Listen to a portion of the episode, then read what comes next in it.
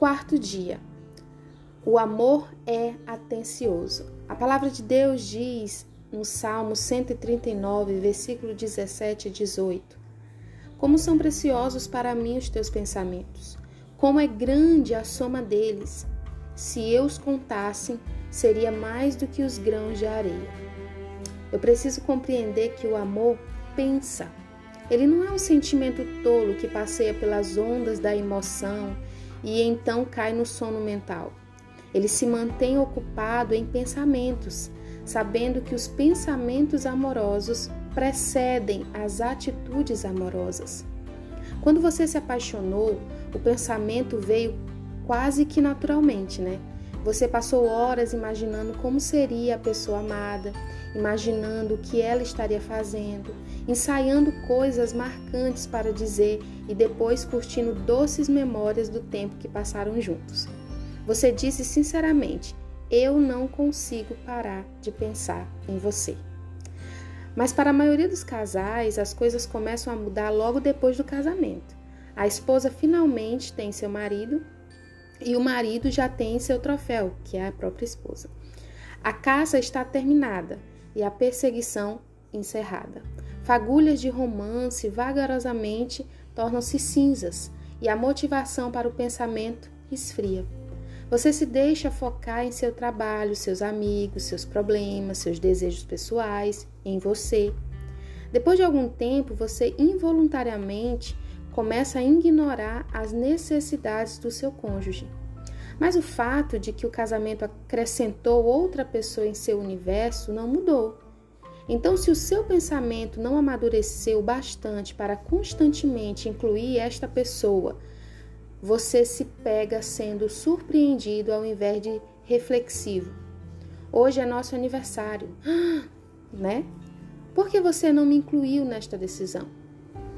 Você nunca pensa em ninguém além de você mesmo? São pensamentos que, que nos surpreendem no decorrer dos anos. Se você não aprender a ser reflexiva, você vai acabar se arrependendo por ter perdido a oportunidade de demonstrar amor. A falta de atenção é um inimigo silencioso para qualquer relacionamento amoroso. Sejamos honestas. Os homens lutam mais contra a falta de atenção do que as mulheres. O homem ele tem a capacidade de focar em apenas uma coisa, como um lazer, e esquece de todo o resto do mundo. Enquanto isso, pode beneficiá-lo naquela área específica. Pode também fazer ele ignorar todas as outras coisas que precisam da atenção dele, né? Mas a mulher, por outro lado, ela é mais multiconsciente, ela é capaz de manter-se incrivelmente atenta a vários fatos ao mesmo tempo. Ela tem a capacidade de falar ao telefone, cozinhar, saber em que cômodo da casa as crianças estão e se perguntar por que seu marido não está ajudando, tudo simultaneamente, não é verdade? Além disso, a mulher também pensa no coletivo. Quando ela se envolve em algum trabalho específico, fica a par de todas as pessoas que de alguma forma estão ligadas a ele. Essas duas tendências são exemplos de como Deus projetou as mulheres para completarem os seus maridos. Como Deus disse na criação: Não é bom que o homem esteja só. Farei para ele alguém que o auxilie e o corresponda. Está lá em Gênesis capítulo 2, versículo 18.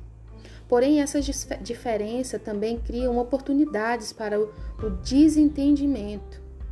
Homens por exemplo, eles tendem a pensar de forma objetiva e a dizer exatamente o que querem dizer. Não é preciso mais nada para compreender a mensagem.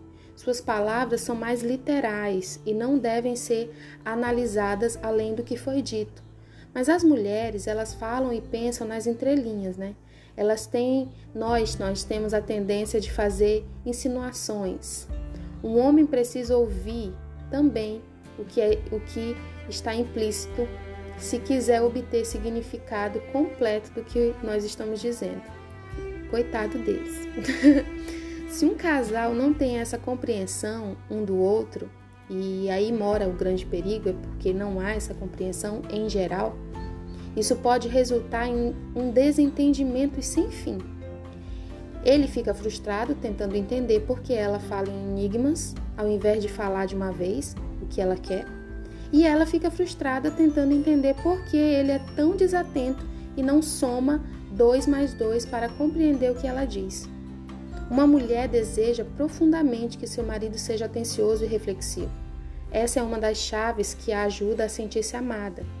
Quando ela fala, o homem sábio ouve como um detetive para descobrir a necessidade e desejos implícitos em suas palavras. Contudo, se ela sente sempre tem que juntar as peças, ele perde a oportunidade de demonstrar que ama. E aqui ela acaba prejudicando o seu próprio relacionamento. É fato que, que as mulheres são dessa forma, mas nós precisamos melhorar. Isso também explica por que as mulheres ficam chateadas né, com seus maridos sem dizer a eles o porquê. Ela pensa, eu não deveria ter que me explicar para ele.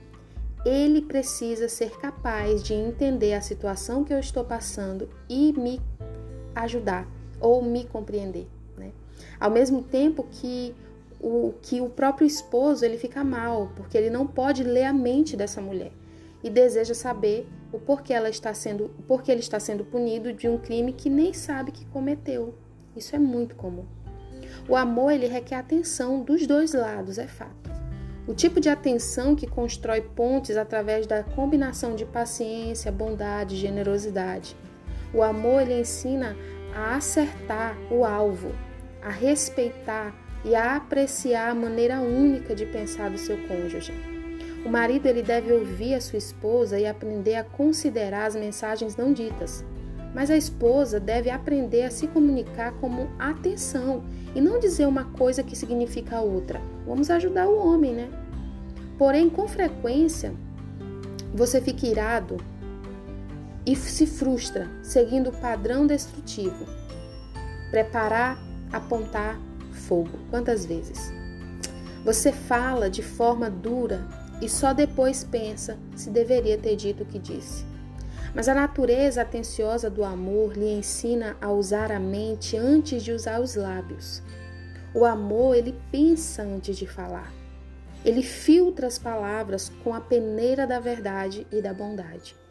Quando foi a última vez que você gastou alguns minutos pensando em como poderia demonstrar amor ao seu cônjuge e entendê-lo melhor qual é a necessidade imediata que você precisa suprir ou pode suprir? Para qual próximo evento, aniversário, data comemorativa ou feriado, você já pode se preparar agora? Grandes casamentos, eles vêm de grandes reflexões. Então, reflita como você pode surpreender o seu cônjuge. Aqui embaixo está o nosso desafio. E até amanhã.